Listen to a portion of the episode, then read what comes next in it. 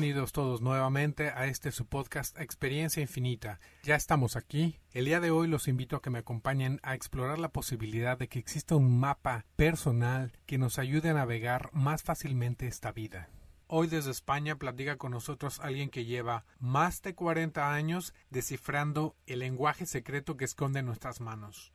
Con ocho libros publicados, licenciado en sociología, doctor en filosofía y el más grande innovador en el arte de la quiromancia, está con nosotros para alumbrar el camino y remover uno que otro mito, Francisco Rodríguez. ¿Qué tal? ¿Cómo estamos, don Francisco? Buenas, buenas. Cuénteme un poco de usted y cómo fue que se involucró con la quiromancia. Yo vine a Barcelona a hacer un doctorado en, en filosofía. Me becó la Universidad de México, pero nunca me pagó el doctorado de la universidad, me dejó colgado. Entonces, bueno, es un clásico, no soy el único. Entonces me puse a leer la mano en la calle para poder pagar el doctorado. Lo que yo nunca me imaginé fue que llegara hasta donde he llegado, o sea, jamás ni, me lo imaginé. Yo leía la mano en México, en la universidad, y de hecho era muy divertido, era me gustaba mucho, siempre me ha gustado mucho todo lo, lo mágico.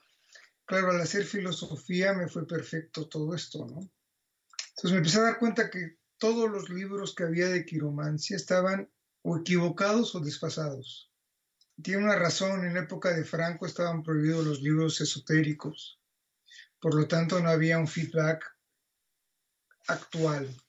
Tampoco había libros ni de tarot ni, ni, de astrología, había muy poco, había cosas en inglés, no muchas. Había cosas, pero no había, no había el auge que hay que se ha dado en los últimos 20 años. ¿sí? Obviamente, lectores de tarot, creo que hay que ahora más lectores de tarot que clientes. ¿sí? De hecho, en Barcelona les digo a, mucha gente, ¿eres profesora de yoga o lees el tarot? Sí, como que hemos entrado en una dinámica muy de una búsqueda interna bastante interesante, pero al mismo tiempo muy fácil. Hay muchos errores ahí que, vienen, que provienen desde la Golden Dawn hasta el, el momento. La gente no sabe leer, o sea, hay muy pocos libros de verdad válidos. Y yo creo que, al menos en, en España, yo te diría que la gente entra en una dinámica de, yo le llamo del buenismo, ya mucha gente le llamo que hacen turismo espiritual, ¿no? Gente que lee un libro y se pone a leer el tarot en, en su casa y sea, entras en una dinámica muy enferma y que está haciendo mucho daño. La astrología obviamente es un poco más compleja, pero sigue siendo totalmente, sigue siendo totalmente imagen, ¿sí? O sea, tú ves un mago y por mucho que, por muy tonto que seas o por poco que sepas, y lo relacionas y sabes 22 conceptos, puedes hacer una lectura. La astrología es un poco más compleja porque bueno, tenemos los 10 planetas, tenemos los signos, este, tenemos los nodos, tenemos las oposiciones, las conjunciones, etcétera, etcétera, pero sigue siendo muy determinista, hay astrólogos que no lo son, no me estoy refiriendo ahora a astrólogos en concreto, sino más bien a cómo la mayoría de astrólogos ejercen en este momento la astrología, ¿no? A mí me gusta cuando me hacen este tipo de entrevistas decir dos cosas, básicamente. Primero es, el futuro no existe es una invención para los que no les gusta trabajar. Yo creo que el libro que más daño le ha hecho a la humanidad en el siglo XXI es El Secreto. Es un libro terrorífico, es un daño horrible porque la gente cree que con programarse y decidir van a llegar las cosas, se olvidan del trabajo. Si no trabajas no hay nada, o sea, no... Tengo ocho libros escritos, yo diría que he leído más de 40 mil manos, ¿sí? Cuando me preguntan cierto tipo de cosas, digo siempre lo mismo, ¿no? O sea, no es que yo sea mejor que otros lectores de manos, sino que yo soy más curioso que todos los demás. Y me he permitido investigar, ¿sí? O sea, ¿por qué Marte positivo, llanura de Marte y Marte negativo? Eso están todos los libros de quiromancia antigua.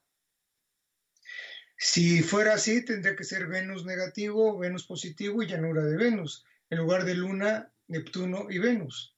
O Júpiter positivo, Júpiter negativo y llanura de Júpiter, y no Júpiter, Apolo, Saturno y Mercurio. ¿sí?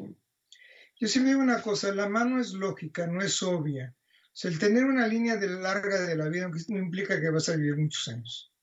Puedo poner el ejemplo, por eh, alguien que sea fácil de conseguir. El ejemplo de Compay II murió a los 97 años, su línea se le paraba a los 30 años, justo cuando llegó Castro al poder, cuando se carga de golpe la trova cubana para darle paso a la nueva trova. Y vuelve a vivir hasta que llega Ray Cooder y les permite renacer en la trova cubana. Tienes el caso de Alejandro Jodorowsky. Alejandro Jodorowsky se le para la línea de la vida a los 50 años. Es una razón muy concreta que por respeto no la digo, pero a partir de ahí él deja de vivir una parte importante de su vida. O gente que tiene la vida de la línea muy larga y se muere a los 30 años. ¿De qué nos habla la línea de la vida? Nos habla de la intensidad. Yo lo único que he hecho es poner al día la, la lectura de manos, contemporizarla, tomar ejemplos clásicos de la sociología y de la filosofía. Utilizo mucho el concepto de Wright Mills, de su libro La imaginación sociológica, lo que él llama, se fue el nombre, lo que llama la este, especificidad histórica. Eh, tomo cosas de la filosofía, mucho Hegel, que es el concepto de símbolo y signo, que la mayoría de esotéricos tú les preguntas, dime la diferencia entre símbolo y signo y no te la saben decir. O sea, cosas tan elementales como estas. Y ya no te comento cuando te metes en arquetipos y cuando te metes en cuestiones, mucho más profundas. Yo lo que descubrí, soy horrible que diga yo, pero yo lo que me di cuenta desde que empecé a leer la mano, que la lectura predictiva no sirve para nada. O sea, el que te diga que tuviste un aborto, pues no cambia, no te sirve para nada. El que te diga que vas a conocer a un hombre alto, rico y guapo y que te vas a casar y que te va a hacer muy feliz, tampoco te sirve para nada. Una te hace regodearte en el dolor y la otra te hace perderte en enjambres de futuro que son inexistentes. ¿Sí? Existe el aquí y el ahora, esto es muy gestalt, esto es muy gestal y si no vives el aquí y el ahora no tienes ni un proyecto de futuro ni puedes aprovechar lo que viste en el pasado. Entonces, lo que me di cuenta básicamente es que los grandes problemas tuyo mío, de todas las personas, provienen de su árbol genealógico y de sus vidas pasadas. Cuesta más trabajo lo de las vidas pasadas por una cuestión religiosa, por una cuestión de fe, pero finalmente te das cuenta que marca mucho las vidas pasadas en la gente. Claro, ahora voy a decir una obviedad, pero si tu padre es panadero y te obliga a ser panadero, ya te jodió la vida. Tu abuelo fue abogado, tu padre fue abogado, tu hermano mayor es abogado, tú tienes que ser abogado, ya te fastidiaron la vida. ¿sí? O te ponen el nombre del hermanito que se murió, y, o te ponen el nombre de la novia que tuvo tu papá en la niñez y la recuerda tanto. O sea, hay una cantidad de elementos que van conformando tus posibilidades de vida que te que estás muy, estás muy, muy, muy coartado, estás muy maniatado. Y bueno, de eso se trata la lectura de manos, de desatar esos nudos energéticos que te impiden vivir, de allanar la vida de una manera concreta a lo que tú eres y no a las expectativas que tiene tu familia, tus amigos y la sociedad de ti. Porque finalmente te estás dando cuenta que estás queriendo complacer a todo lo que te rodea. ¿Cuánta gente te dice, no, yo quería ser? Y, entonces vienen los pretextos, ¿no? Las mentiras sagradas de la gestal, ¿no? O sea, este, mi papá no me quería, este, no teníamos dinero. Y cuando uno encuentra, hay un dicho mexicano que me encanta, desde que se inventaron los pretextos se acabaron los tontos. Entonces, si te vas a pasar la vida dando, echándole la culpa a lo que no te permitió ser en lugar de ocuparte en ser, pues es muy complicado. ¿Y cómo fue que aprendió a leer la mano? No lo sé, la verdad que no lo sé. Me enseñó mi abuela, me enseñó un amigo de mi padre que aún vive, que vive en Ciudad de México, que lo quiero mucho. Tiene ya 92 años, Juan Manuel Guillén, un gran pintor. Pero como que era un lenguaje que se me daba bien, ¿sí? Yo vi una mano y entiendo. De hecho, a mis alumnos se los digo, es muy importante que te fijes en lo primero que te llame la atención si es un monte, si es una línea, si es la forma, si son los dedos. Entonces, yo te repito, lo único que he hecho yo es contemporizar la lectura de la mano. He agregado Urano y Plutón en la mano, que no existen en los libros, que ya veo que mucha gente los empieza a mencionar en, en artículos. Otra cosa que he hecho es matar muchos mitos, o sea, no se ven los, los años que vas a vivir, no se ve si eres inteligente o tonto, no se, no se ve si te vas a casar, no se ve cuántos hijos vas a tener, no se ve cuándo te vas a morir, etcétera, etcétera, ¿sí? Lo que pasa es que hemos, hemos estado inmersos muchos años en un mundo determinista. Yo no sé cómo sea en Estados Unidos y por lo poco que conozco que pasa en México, esta historia, tú vas a un lector de manos, a un astrólogo o a un tarotista para preguntarle si te va mejor en el trabajo, si vas a conocer a tu novia, eh, si vas a hacer un viaje, si te conviene cambiarte de casa. O sea, tú vas a buscar respuestas a algo que en esencia no te sirve. Entonces recomienda que cuando nos acerquemos a la quiromancia sea con unas preguntas más trascendentales. Yo no diría trascendentales, porque en el fondo encontrar pareja es trascendental. Lo que pasa es que, por ejemplo, la gente te pregunta, ¿me va a llamar mi novio? En lugar de preguntarte, ¿qué he hecho yo para que mi novio no me llame? Por ejemplo, lo acabo de escribir hace poco, ¿sí? Yo creo que la peor droga de este mundo es el amor. Cedes el 50, el 60, el 70% de toda tu energía a otra persona sin conocerla. Simplemente porque te movió las hormonas o porque tiene unos ojos muy bonitos o porque tiene mucho dinero o porque te encanta la casa o porque el círculo en el que se mueve a ti te interesa, etc. Y entonces toda tu energía la depositas en otra, en otra persona esperando que te corresponda. me parece una postura poco... Yo le digo a todas mis clientes, recuerda, ningún hombre hace un favor queriéndote y si tú no te quieres, no va a haber nadie que te quiera. Entonces, como yo no me quiero, quiero que me quieran. Vas a perder. Por eso, si son estadísticas en Estados Unidos hace unos años, salió que de cada 10 matrimonios, a los 10 años solo quedan dos casados. O sea, una cosa que tiene un 80% de error es que está mal. Siento que en ese tipo de situaciones la gente está buscando complementarse con otra persona esas cualidades de las que carecen en vez de responsabilizarse de ellos mismos, trabajar en eso que les falta y entonces sí buscar una pareja con la que puedan compartir su felicidad y no estar buscando la felicidad en otra persona. Yo hago una pregunta a las chicas y chicos que nos estén escuchando. Les pregunto, ¿qué buscas en una pareja? Lo clásico, que me mantenga, que sea rica, que tenga trabajo, que me haga reír, etcétera. O sea, todos los, todos los arquetipos que tenemos, que sea buena gente, que me quiera, que me respete, etc.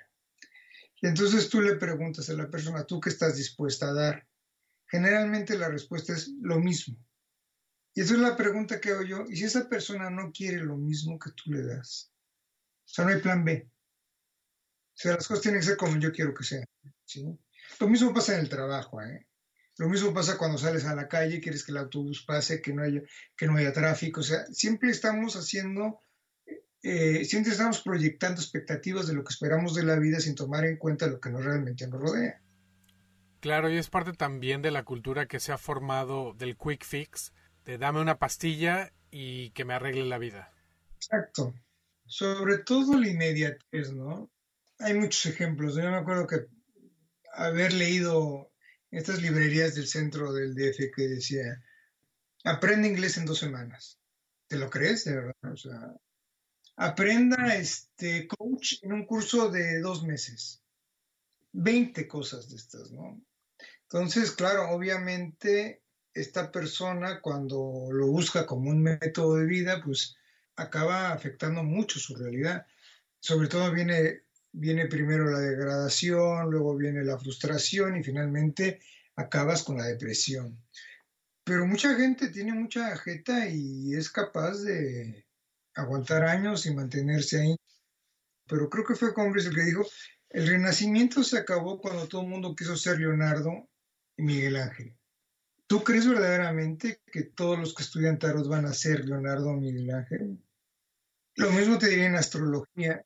Lo que pasa es que hay un buenismo ahora y hay una necesidad, y aquí entramos en el ego. Yo ahora te digo a ti, eh, no sé, te digo, estás divorciado. Ostras, me vio que estoy divorciado. Eso es lo único que le sirve a mi ego, no te sirve para nada, eso ya pasó, no tiene ningún sentido. Hay mucha gente dentro del mundo esotérico que de lo que está es falto de ego en estas reafirmaciones en el plan, y luego ya no te hablo lo que yo llamo los ladrones de almas, ¿sí? Que son capaces de decir que se va a morir tu padre o un hijo tuyo con tal de sobresalir. Pero además son cosas que son muy difíciles de comprobar, ¿sí? Este rollo de los registros acásicos que ahora está muy de moda. Yo he conocido varios, en uno era príncipe, en otro era rey, en otro... Pero todo el mundo, o sea, todo el mundo ha sido princesa, todo el mundo ha sido rey. No he conocido a nadie que diga, fuiste ladrón y te asesinaron y nunca he escuchado una, una, una lectura que se ajuste a la realidad. Te lo digo porque, bueno, la realidad, la realidad es todo. Te digo porque yo hice el curso de regresión a vidas pasadas cuando me di cuenta, cuando me di cuenta que todos los problemas venían de todo árbol genealógico y de las vidas pasadas, yo me formé como terapeuta en vidas pasadas con José Luis Cabowli, que es un crack para mí, junto con Bison, los dos mejores médicos regresionistas que hay a nivel mundial. Yo habré hecho como paciente 40, 50 regresiones y como terapeuta habré hecho unas 30 o 40 en la formación. Nunca salió nadie que fuera ni príncipe, ni todo el mundo era gente normal que tenido una vida. Además que el alma se recuerda de los nudos, no se recuerda de las cosas buenas.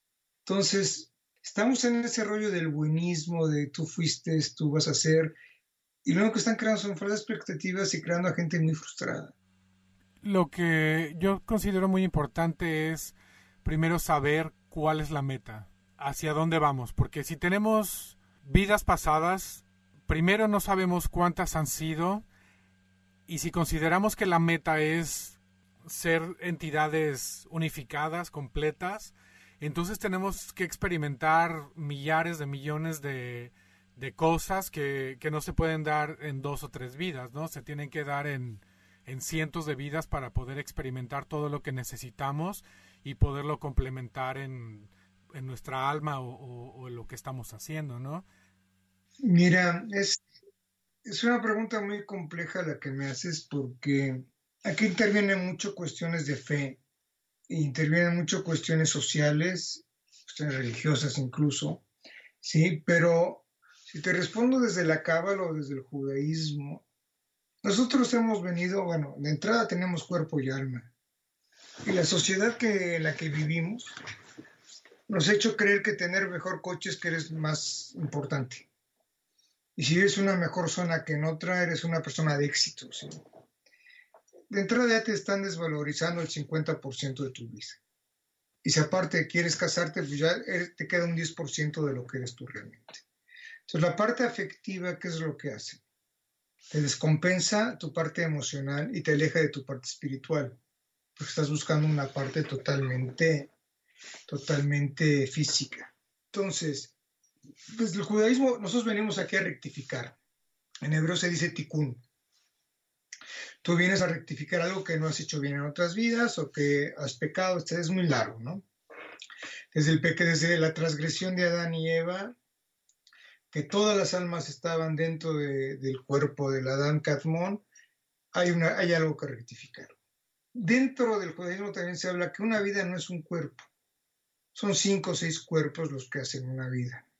Entonces tú vienes con una tarea hasta que no terminas, no pasas, o sea, si no pasas matemáticas uno, no pasa matemáticas dos. Entonces, ¿dónde está realmente tu proceso? Pues tu proceso puede estar en algo tan absurdo como sea equilibrar la energía con tu parte masculina de tu árbol genealógico. O, tu, tu, rectificación puede estar en que en otra vida hiciste mala mucha gente y en esta vienes a compensar esto. Sí, o sea, es, esa búsqueda del equilibrio del, karma y el dharma, de lo que doy, lo que recibo, lo que he tenido, lo que voy a dar, lo que espero y lo que estoy queriendo dar con respecto a lo que ha sido no esta vida, sino todas mis vidas. Pues es tan importante. Mi tercer libro, que tengo varios ejemplos de estos gentes que están rectificando cosas de otras vidas, que realmente no es que lo hayan hecho mal, les tocó una vida que no supieron entrar en esa dinámica que les permitía entrar en la rectificación. ¿sí? Muchas veces es muy complicado darte cuenta de en qué momento de tu vida estás, etcétera, etcétera. ¿sí? Entonces, si tú me preguntas cuál es el objetivo de la vida, cada quien tiene en dos palabras, crecer espiritualmente básicamente. Hay muchos métodos, hay muchísimos métodos.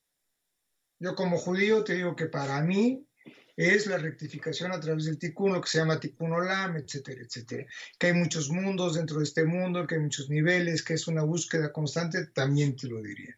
Ahora hay gente que dentro del budismo puede llegar a lo mismo, hay gente que puede llegar según su idiosincrasia, su vida y su religión puede llegar.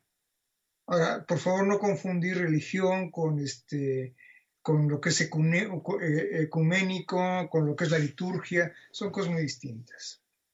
Sí, no es lo mismo ir a misa que leer a Santa Teresa de Jesús. Entonces, en este tipo de, desarrollo existencial la gente se pierde más en las imágenes que, en la cosa de fondo, de verdad, lo que realmente pesa.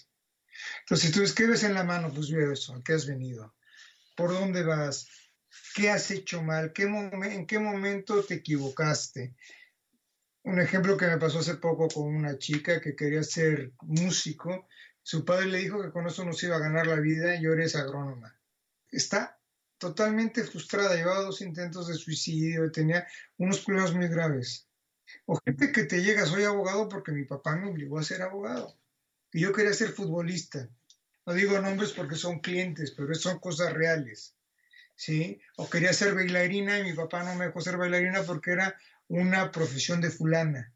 Sí, o quería dedicarme a viajar y como tenía que ir a la escuela, hay cantidad de ejemplos que te puedo ver gente que ha arruinado su vida, muy poca gente. Yo cuando pongo el ejemplo de, de Gauguin, que era un banquero con una familia, con hijos, que le iba súper bien en París y deja todo y se va a las islas a pintar, pues este, ahora lo vemos todos bien, qué, qué bien, qué, qué lo que pinta tú tienes su trabajo, tienes una familia, dices, dejó todo y se fue a las islas a pintar, dicen, ese es un desocupado, es un desgraciado, es una mala persona. O sea, finalmente buscar tu, tu felicidad individual conlleva que seas un desgraciado y una mala persona.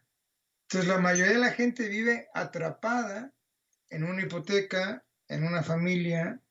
A la gente le recomendaría que leyera un día en la vida de Van Illich, de se, se van a reír mucho. Sí, pero se van a dar cuenta de las trampas que han caído por no querer hacer, por no atreverse a hacer su vida así. La quiromancia entonces se recomendaría hacer, así como lo estoy viendo, muy temprano en la vida, ¿no? Para no caer en esos errores. Ostras, sería maravilloso. Sería maravilloso.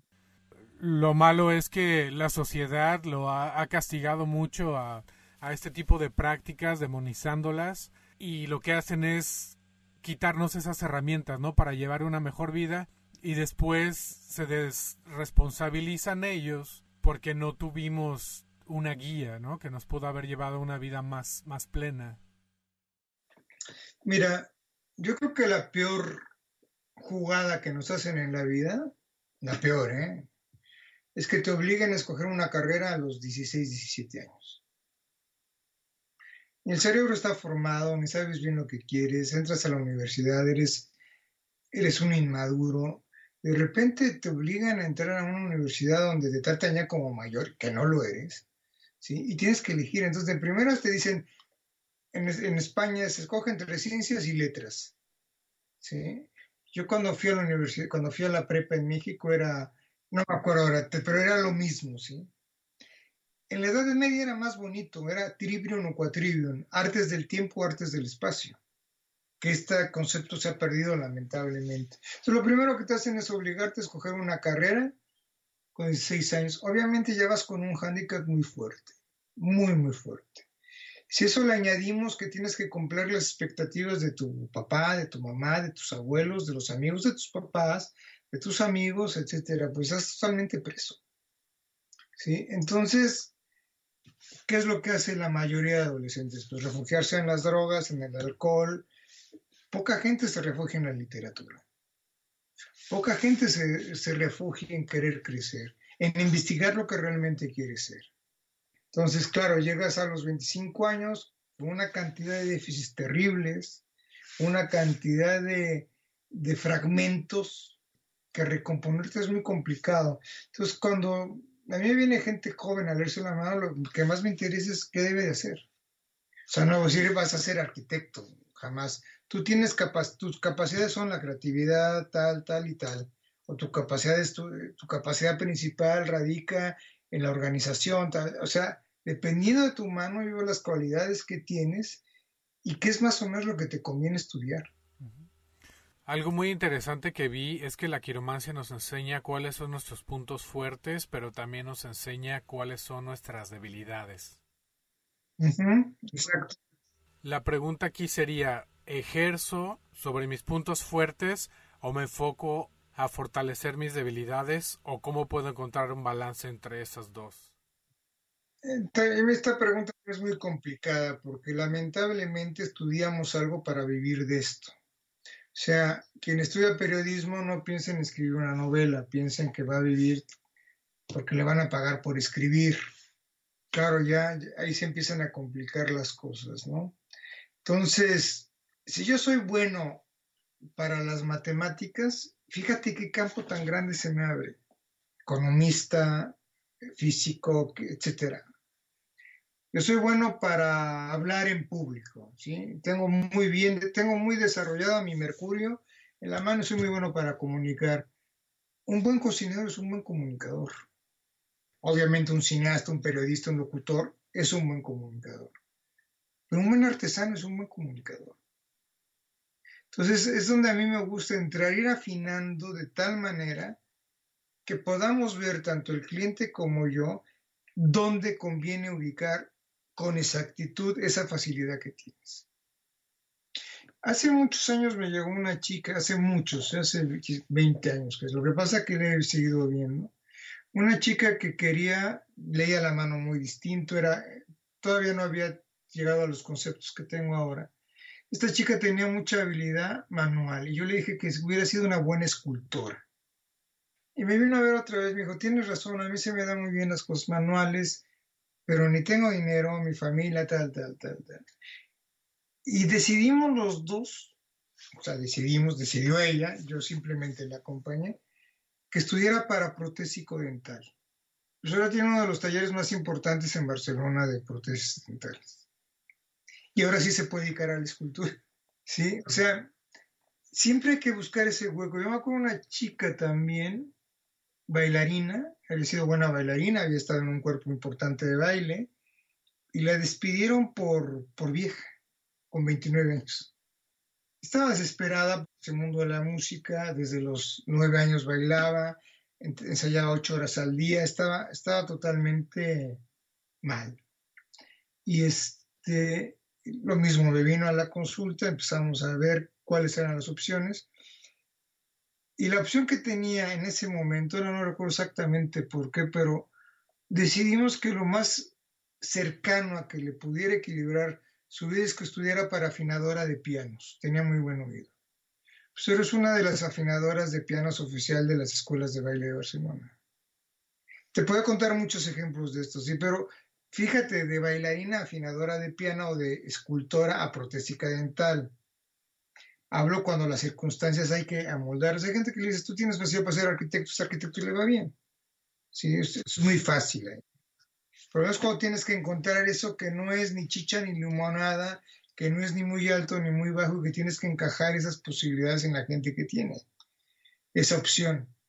Y ahí es donde realmente yo le encuentro un sentido a la lectura de la mano hiperterapéutico que realmente te puede lograr a llevar un equilibrio y sobre todo que te hace sentirte bien contigo. Y bueno, en el ejemplo de esta chica, cuando la gente encuentra un corte en, en la línea, por ejemplo, de la vida, porque a ella se le acabó esa vida que llevaba. Mira, esto es también muy importante de mencionar. La, la mano te marca por como tú eres, ¿sí? Yo pongo un ejemplo cuando Si yo ahora llego a mi casa y me encuentro a mi mujer con, una, con un chico en la cama, ¿qué línea se me rompe? Todo el mundo dice, el corazón. No, porque igual yo odio a mi mujer, lo que quiero es ya irme de ella. Igual, sí. O igual yo tengo un negocio con ella y ella me mantiene, pues no se me va a romper la línea del corazón, se va a romper la línea de la vida.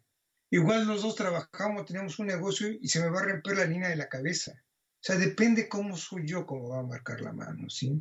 Una cosa que, a mí me, sorprende mucho, la mano se marca por impulso cerebral nervioso.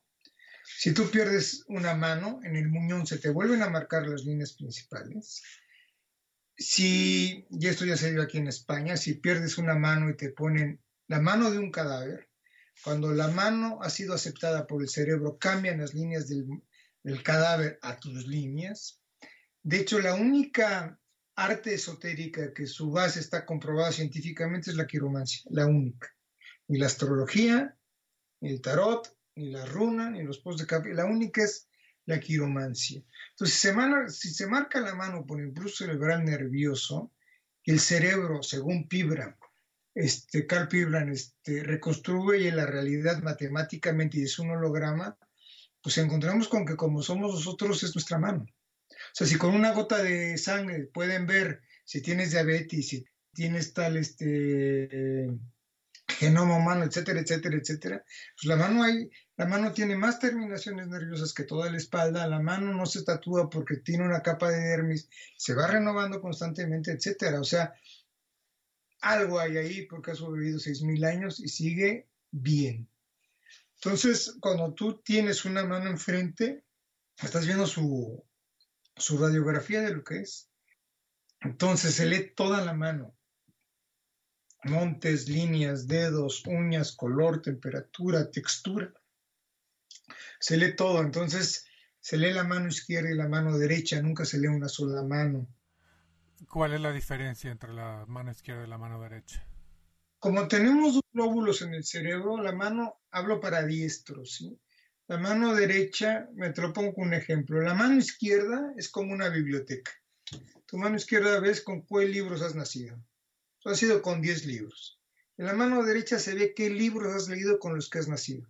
O sea, si tú quieres leer el Quijote de la Mancha y no lo traes en tu mano izquierda, no lo vas a leer nunca.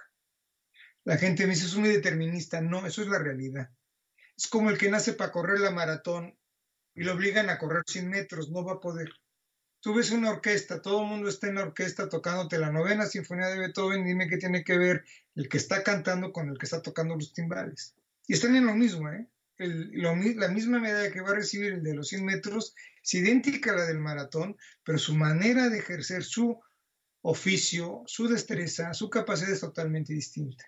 Que es uno de los grandes problemas que nos, que nos atañe actualmente en este, en este mundo. Si gente que quiere ser a mí me pasa en Barcelona, la gente, los niños ya no te dicen que quieren ser futbolistas, te dicen que quieren ser Leo Messi. Igual en México o en Estados Unidos yo quiero ser este, quiero ser Canelo Álvarez, ¿no? O sea, porque es famoso, porque es rico, porque gana mucho dinero, porque sale en la tele, etcétera, etcétera. Claro. Entonces la mano izquierda guarda la memoria con lo que venimos. Tus cualidades, o sea, tus cualidades tal cual, o sea, yo puedo nacer con tres cualidades, yo puedo ser muy bueno, te pongo algo real que son muy comunes para decorador, para músico y para arquitecto. Tiene mucha correspondencia porque tiene que ver con el mundo del, con el mundo del espacio y con la armonía. Y en la mano derecha vas a ver si eres músico, arquitecto o decorador. Ok, cuando entramos entonces en el, en el campo de lo que es la memoria, si el cerebro está grabando las líneas, alguien que tenga el cerebro afectado, ¿será que la memoria esté en las células y no precisamente en el cerebro? Eso lo estudió Pibram, dice que la memoria no está en el cerebro, está en todo el cuerpo. Y esto tiene que ver también con vidas pasadas, ¿sí? Si yo en otra vida me mataron, me guillotinearon, que son ejemplos que he vivido, y siento una desconexión entre mi cabeza y el cuerpo, pues obviamente no es del cerebro, es una cuestión de memorias de vidas pasadas está en todo el cuerpo. También te marca en la mano, porque quien lo siente y lo padece es el cerebro. Y ahora las líneas, escuché que que van cambiando, ¿correcto? Sí. Y si se lee entonces la mano y también los dedos, ¿será posible que las huellas digitales también cambien? No. Aquí entramos en otro concepto. Hay tres, hay tres maneras de leer, hay tres métodos para leer la mano. Uno es la dermatoglífica, perdón, empiezo al revés. Uno es la quirognomia, que es la mano por su forma, la quiromancia, que son montes y líneas, la dermatoglífica, que son las huellas digitales. Las huellas digitales no cambian, o sea, lo que es la esencia del, surco, o sea, el mapa epidérmico de la mano, no cambia. De hecho, sigue siendo el método de identificación más fiable que sigue habiendo en el mundo, que es la huella digital. Yo no estudio la, la dermatoglífica. No la estudio porque los ejemplos que puedo tener yo de huellas digitales generalmente es con gentes que han tenido problemas con la justicia. Llámense asesinos, llámense delincuentes, llámense, etcétera, etcétera. Es algo que hay que tener en cuenta, ¿sí?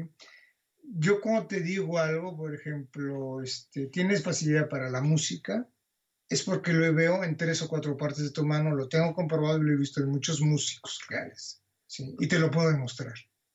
Entonces, las huellas digitales no cambian, pero hubo un estudio en Estados Unidos con excombatientes de, Vietnam que no entraban en ningún lado. O sea, eran un poco atípicas, ¿no? Y los lograron ubicar a través de sus huellas digitales. Sí, eso sí, bueno, hay un estudio de esto y se ha escrito sobre esto. Ahora, te repito, gente conflictiva, sí, gente con problemas que no los pudieron eh, ubicar en ningún sitio y acabaron, por último recurso, con sus manos darse cuenta de dónde los podían ubicar. Entonces, pasa lo mismo ahora con una cosa muy sencilla, ¿sí? ¿Cuántos hijos voy a tener? Gran pregunta dentro de la quiromancia. Entonces, la realidad es que no se ve los hijos que vas a tener. Si yo me caso con una señora que tiene tres hijos y yo los acepto como míos, me van a marcar como míos, aunque yo no los haya engendrado. Pero lo más heavy de todo esto, lo más impactante de todo esto, es que si una persona tiene un perro y lo acepta como su hijo, le va a marcar como un hijo un perro. Hace poco leí una frase aquí en España que me dejó muy, muy pensativo. Que hemos pasado de, pasar de meter a nuestros padres en geriátricos a adoptar perros. Y es así.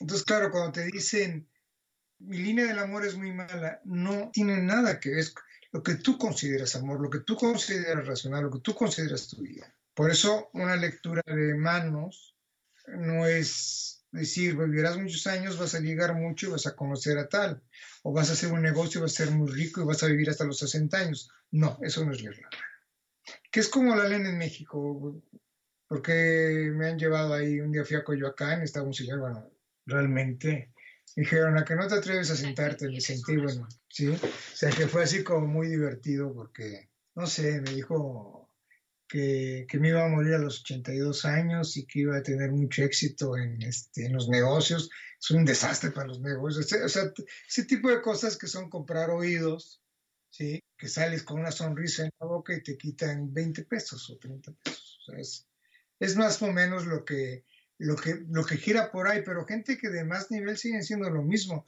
Mira, estoy ahora, lo comentaba hoy con un amigo, estoy a 8000 visualizaciones de un video mío para llegar al millón de visualizaciones. Se llama Verdadera Interpretación de la Línea de la Vida. Y se lo estaba comentando a, a un amigo que estaba con ganas de hacer vídeos, porque la mayoría de vídeos que ves en YouTube dicen mentiras. ¿Dónde se ve la línea de la felicidad? No existe la línea de la felicidad, por favor. ¿Qué quiere decir la en tu mano? La M no quiere decir absolutamente nada. Ve cuántos años vas a vivir. No existe eso. O sea, si te das cuenta, hay una serie de gente que por ego, volvemos a lo mismo, necesita una aprobación externa diciendo mentiras, utilizando a la gente con las debilidades. A todo el mundo le gustaría saber, se va a casar, se va a rico, se va a tener trabajo. Y bueno, cuando se dedican a hacer eso, entonces parte de lo que de lo que nos pasaría a nosotros es que nos sugestionamos y puede ser que nosotros inconscientemente vayamos hacia donde ellos nos, nos dirigieron, ¿correcto? Sí y no. Sí, porque si te dicen que vas a ser Paul McCartney, pues no tienes el talento de Paul McCartney, aunque te lo digan. No saldrás de tocar en el metro, ¿sí? O te dicen que vas a ser un gran escritor y no vas a escribir nunca 100 años de soledad y te dicen que vas a tener tres hijos y te casas con una chica que es estéril. ¿sí? O sea, ese tipo de cosas son como muy, muy lamentables, la verdad. Y la gente sigue ahí, o sea, la gente sigue pagando por, bueno, tú sabes la cantidad de gente que me ha llamado para que le recupere un amor que le dejaron. Si me dirías una amarre, digo, tía, pero ¿de qué vas? O sea, qué, qué falta de respeto. Claro, puede ser también parte de no estar bien informado acerca de un tema pero bueno, a ver, platíqueme de esa frase que dice que las manos son la cuarta dimensión. Sí, eh, hacía mucho que no hablaba de eso. Si tú pones tu mano enfrente y ves la línea de la vida, ¿sí? Esto es el cero y esto es el fin. Por lo tanto, es el tiempo, la cuarta dimensión. Aquí empieza y aquí termina. Es como cuando tú estás arriba de una montaña y ves un río, pues tú estás viendo y hay una cascada, si tú ves una lancha venir aquí vas a ver que este tipo o se rectifica o va a acabar cayéndose, ¿sí? En ese sentido me refería, que la mano, bueno, la parte, además del cerebro, la parte izquierda, la parte mágica de, de nuestra vida, no hay tiempo. El tiempo es una invención, ¿sí? Es cruel el tiempo, es muy duro el tiempo. Y lo padecemos y estamos y no podemos salir de él. Por lo tanto, en la mano no hay principio ni fin, está todo aquí. Esa es la cuarta, cuando me la cuarta dimensión me estoy refiriendo exactamente a eso, que no hay tiempo en la mano y puedes ver principio y fin con respecto a lo que tú eres y con respecto a tu tiempo y a tu realidad. Perfecto. Y bueno, ¿cómo concibe lo que es el karma? Porque tiene una frase que dice la sabiduría anula el karma. Bueno, no es mía, ¿eh? Esa frase no es mía, esa frase es es, es este de es Zen, es este, es Zen o no, creo que es budista, perdón. La leí hace muchos años. Me gustó mucho. Yo creo que, y, hablo más en el sentido de este tipo de gente que lleva un matrimonio horroroso y dice es mi cruz, ¿no? O gente que es mi karma, tengo que, no te justifiques, ¿sí? Que te hablaba, desde que se inventaron los pretextos se acabaron los tontos o sea, el karma como proceso de aprendizaje está muy bien, pero el karma como proceso de justificación de mi estupidez me parece nefasto. ¿sí? Entonces, si a mí el hecho de que tengo que rectificar algo y eso me ayuda a crecer, bienvenido sea. Ahora, si eso ayuda para justificar mi mediocridad, cuidado, mucho cuidado. Y es cierto, el karma, hablo del karma porque es una palabra que entendemos todos es algo que has dejado de ver. Si yo te presto 20 euros, pues me los tienes que pagar, ¿sí? Si es un préstamo, ya hemos acordado que no me Me lo puedes devolver en 10 veces o me puedes decir, oye, no tengo dinero, te doy un libro, etcétera, etcétera, etcétera, ¿sí? Pero hay una ida y vuelta. Entonces, lo, si te escondes, finalmente lo que vas a hacer es acarrear una energía negativa, ¿sí? Y estoy hablando de algo muy fácil, pero esto en respecto a las relaciones, respecto a los padres, respecto a, lo que es la vida ya de, dentro de un árbol genealógico se puede complicar muchísimo. Cuando digo muchísimo es francamente mucho. ¿Sí? Si te das cuenta, cantidad de alcohólicos, revisas un poco y en su familia el abuelo, el tío, hay, hay relaciones muy, muy tóxicas ahí que te orillan a esto, ¿sí? Pero bueno, esto sería más psicogenealogía que quiromancia. ¿Y cómo ha avanzado la quiromancia desde que, por ejemplo, usted abrió el primer libro para empezar a estudiar? ¿Cómo ha evolucionado a través del tiempo? ¿Qué se hacía antes o qué no se hacía antes que ahora sí se hace o no se hace? Lamentablemente, lamentablemente hay muy pocos quirománticos en el mundo, muy pocos. O sea, y cuando digo muy pocos reconocidos, no llegamos a 20 en el mundo entero. ¿sí? Por azares del destino o porque he trabajado mucho, estoy considerado de los mejores del mundo a nivel, este, sobre todo por los libros, ¿no? Por lo, por lo que he innovado, en qué ha cambiado. El último libro potente que había de quiromancia lo escribió Brill Hutchinson en el año 54. Eh, lo publicó en castellano Edad, pero en inglés se publicó por primera vez en el año 50 y tanto, 51, por ahí. Claro, cuando hablamos de este libro, no existía el SIDA, no existía Internet, no existía, etcétera, etcétera, etcétera. Y ahora te pongo un ejemplo muy fácil. Cuando hablaba del modelo de especificidad histórica de Ryan Mills, cuando yo empecé a leer la mano, Barcelona era la vanguardia en todo, en moda, en editorial, en diseño, etcétera. No lo es en nada. Ya han pasado 30 años. Cuando yo salí de México en el año 82, México era un país potente, era un país tranquilo, podías caminar por las calles, ahora ya no puedes, es imposible. Hace 30 años esta charla hubiera sido imposible entre tú y yo. Yo me acuerdo cuando publiqué mi, tesis en la UNAM, me titulé en la, Facultad de Ciencias Políticas con una tesis sobre arte en sociología. Yo estaba buscando una imagen de una escultura de Rodin, ¿sí? de Rodin, eh, el Perseo de Rodin, que es muy bonito. No la conseguí. ahora la conseguiría en menos de un minuto. Entonces, todos estos avances yo los he incorporado en la quiromancia. Desde cómo nos educan, desde cómo nos alimentan, desde cómo estamos organizando nuestra vida, etcétera, etcétera. ¿sí? Simplemente la he adecuado. Claro, en 1954, este, la gente se moría en el 54, sí, hablo en España ahora, ¿eh? la gente se moría a los 50, 60 años, ¿sí? Ahora se está muriendo la gente a los 87 años aquí. Acabo de leer una estadística que, ha bajado el rango de vida en Estados Unidos por la heroína. Hay mucha muerte ahora por sobredosis. Eso no existía en el año 50. O sea, todo esto a nivel sociológico es lo que a mí me interesa de la lectura de mano. ¿sí? Cuando yo llegué a España, las señoras de 45, 50 años lo que querían eran quedarse viudas. Las de 30 cuando llegaron a los 50, 60, lo que querían era divorciarse. Actualmente las chicas de 20, 30 años lo que quieren es no casarse, ser independientes. Ya han pasado 30 años, ¿eh? Y te estoy hablando de algo que estamos viviendo aquí ahora. O sea, de quedarte viudo, no quererte casar, es un paso gigantesco y esto es simplemente como está avanzando el tiempo ahora. Entonces, la gente, la gente que lee el tarot también da risa. Siguen hablando de en un hombre, en una fiesta, conocerás a un hombre mayor que te va a ofrecer un trabajo. Siguen diciendo esto. O sea, siguen poniendo la mano como hace 50 años. Y si ha habido todos estos cambios en ideología, se debe de demostrar, pues bueno, en todos esos mapas, ¿no? Que son las manos. ¿Ha notado algún cambio en el tipo de, de líneas o tipo de manos cuando empezó a leer las manos a las manos de las nuevas generaciones? Es complicada esa pregunta porque te tendría que enseñar ejemplos. Pero básicamente los niños, cuando empecé a leer la mano profesional, profesionalmente, perdón, las manos de los bebés estaban muy mal hechas. Eran unas manos malas. Los niños están haciendo ahora con manos muy buenas, muy bien marcadas, sin islas, sin rompimientos, unas manos buenas. Antes una persona le costaba mucho trabajo salirse de su casa familiar ahora se salen más fácil.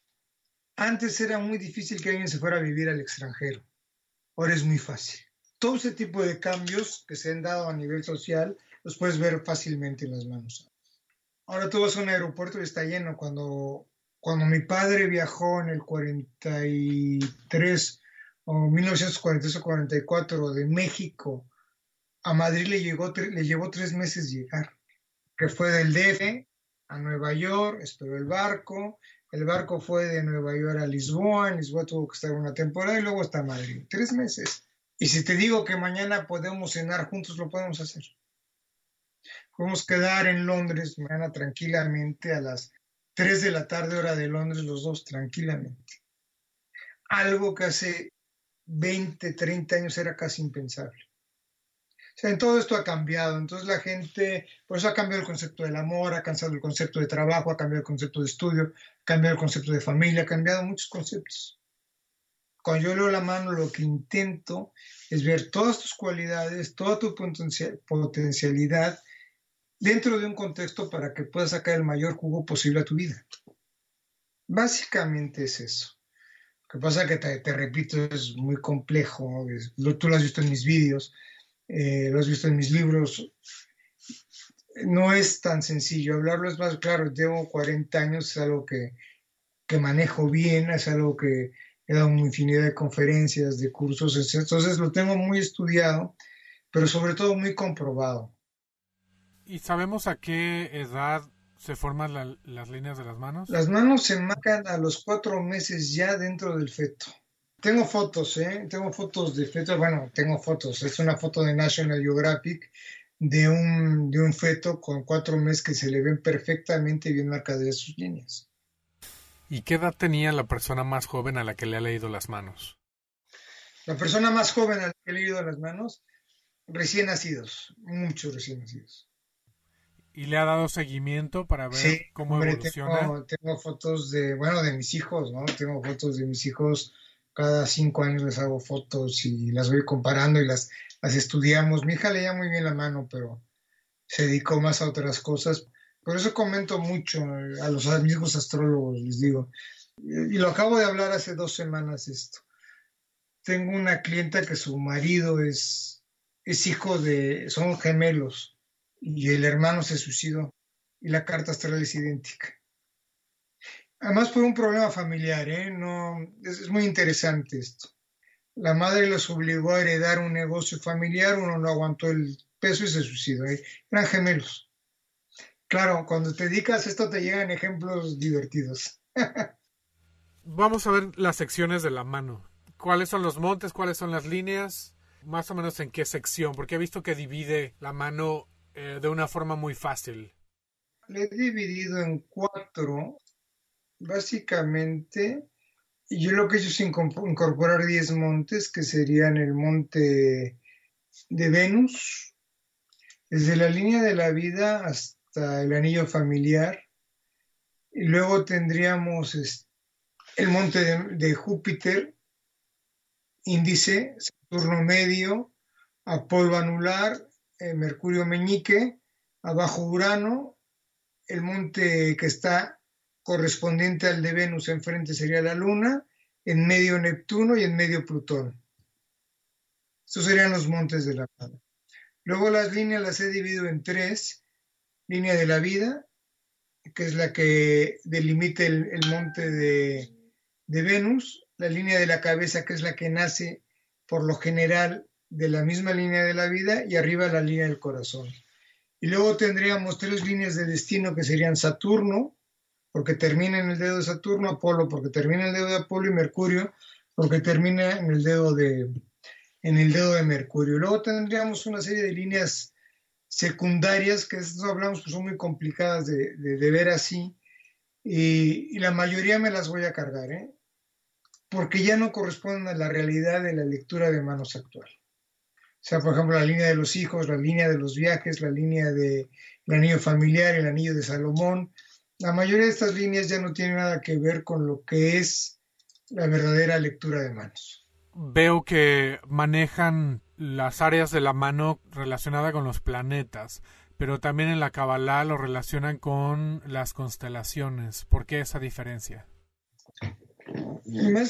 En Cábala no, son las constelaciones, en Cábala lo que se maneja son más bien las efirots, ¿sí? se manejan más el árbol de la vida. Eh, hay una cosa que digo siempre en Occidente, ¿eh? no hablo ahora de Cábala. Occidente, primero son los montes en la mano y no en la astrología. El hombre aprendió primero a verse las manos que ver el cielo es mucho más fácil verte la mano que calcular lo que el Sol tarda en, dar la vuelta a la Tierra al Sol. es, lógico, es, es, una lógica aplastante lo que estoy diciendo. Lo que pasa que dentro de la Torah sí identifican el cielo con las manos, concretamente en el Suar, en el libro de, del esplendor. De hecho, en, en, este, en Abraham, en, en, el libro de Breshit, en el libro de Génesis, cuando Abraham se da cuenta que Sara, bueno, que es Abraham sin H, y Sara no es Sara, es Saraí, y se dice, tú vas a tener más descendientes que estrellas ves en el cielo. dice, vas a creer más en tu astrología o en mi astrología. Vas a creer más en tus astros que en los míos. Entonces le dice, hay una, hay una lectura que dice, no es, es una de las interpretaciones, no es la lectura textual que dice, sal de tus calcos astrológicos. Sí, luego ya viene todo. Entonces a partir de ahí le dice, a partir de ahora tú te llamarás Abraham con H y Saraí se llamará Sara. Entonces en ese momento, bueno, una cuestión gemátrica que Saraí, la Yud, que suma 10, la geometría de Yud es 10, la H es 5, al quitar la Yud de Saraí y dividirla en dos Hs, equilibra los nombres de Sara y Abraham. Y a partir de ella ya puede concebir un hijo. Es precioso. ¿Y tiene algo que ver la quiromancia con la numerología? ¿Está relacionada de alguna manera? Para nada, absolutamente para nada. Lo que pasa que en Cábala, esto es muy bonito también, mano en hebreo se dice yad, yud, hey, de dalet, perdón, yud dalet, yud 10, dalet 4, suma 14. 14 son las falanges que tenemos en la mano. Y 14 y 14 suma 28, que es amistad, pero también es fuerza. cuando tú das la mano, estás dando, estás proyectando tu amistad con otra persona. Son números, pero no es numerología, no tiene nada que ver. De hecho, la quiromancia no tiene que ver con nada, aunque todo se puede... Yo di una conferencia hace poco en, Buenos Aires sobre de planetas de quiromancia, de naipes y de cábala. Y hablo de todas estas correspondencias que puede haber en la mano con la astrología y con el tarot, y la cábala, básicamente. Y bueno, en su experiencia, ¿qué culturas son las que se dedicaban a, esto de la quiromancia? Pues las clásicas, la India, la hindú, la China, eh, Occidente y los judíos, la, lectura de manos judía, la lectura de manos cabalística hebrea. Hay un capítulo en el Zohar que habla solo de la lectura de manos. Infinidad de citas en la Biblia. La más famosa es la de Job 17, Job 16, 17. Dice, Dios grabó sellos en las manos de todos los hijos del hombre para que supieran en qué debiesen de ubicar sus destinos. ¿Y por qué entonces demonizan a, esta práctica como, como una adivinación? Porque es un malentendido, o sea, en, la cábala está prohibido adivinar, yo no adivino, interpreto, que es diferente. Cualquier persona que se dedica a la adivinación está faltando a dentro del judaísmo está faltando a lo que es la Torah, no es kosher, o sea, es totalmente rasha la, lectura de manos, vista como, como se cree por ahí, o sea, si voy a que me digan cuántos hijos voy a tener, pues es una lectura totalmente predictiva, por lo tanto está fuera de lo que está establecido. Completamente de acuerdo. ¿Quiere agregar algo más que sea importante que sepa la gente? Te comentaría que lo más importante es que cuando la gente quiera ir a leerse la mano al tarot, investigue bien con quién vaya, porque le pueden hacer mucho daño. Le puede hacer, y cuando digo mucho daño, no es broma, ¿eh? hacer daño de verdad. Tengo muchos ejemplos de gente que le han arruinado cosas de su vida a través de una mala lectura de manos. Que investigue bien antes de, de hacer una, una consulta con alguien, ¿sí? Cuando un arquitecto hace una casa y se le cae, la gente dice, qué malo es este arquitecto. Cuando vas a leerte la mano y te toman el pelo, dicen, la lectura de manos es una tomadura de pelo. O sea que entre unas cosas se califica a la disciplina, en otra se califica al autor. Lamentablemente los que nos dedicamos al mundo de las artes esotéricas o de las artes intuitivas, nos juzgan a nosotros, no, nos juzgan a, la actividad. Entonces, lamentablemente hay más farsantes y más oportunistas que gente que haga bien su trabajo, ¿sí? Por unos pagan todos, ¿no? Sí, es, es algo que siempre me gusta avisar. ¿Por qué tengo que resolver problemas graves de gente que le han dicho cosas lamentables? Pues muchas gracias por esa recomendación, don Francisco. Gracias por haber compartido con nosotros. Ojalá lo podamos tener aquí en un futuro. Le deseo mucho éxito y muchas gracias. Gracias a ti, que te vaya muy bien. Pues ahí lo tienen. Mucho más allá de la quiromancia fuimos el día de hoy. Los datos de Francisco Rodríguez los pueden encontrar en la descripción del episodio y a nosotros nos pueden encontrar en plataformas como Spotify, Stitcher, Evox, Apple Podcast, Castbox, Himalaya, Tuning Radio y iHeartRadio. Y a todos los que deseen apoyar este proyecto, lo pueden hacer a través de nuestro enlace de Patreon. Visiten la página de Francisco, vean todos sus videos, háganle saber que lo escucharon aquí con nosotros en Experiencia Infinita y por favor les pido compartan esta información con gente que le pueda interesar. Manden todas sus preguntas y comentarios a experienciainfinita.gmail.com para que la próxima vez que tengamos a Francisco pueda resolver todas nuestras dudas. Muchas gracias nuevamente por haber estado con nosotros y les recuerdo que atención, intención y acción son la fórmula para la creación.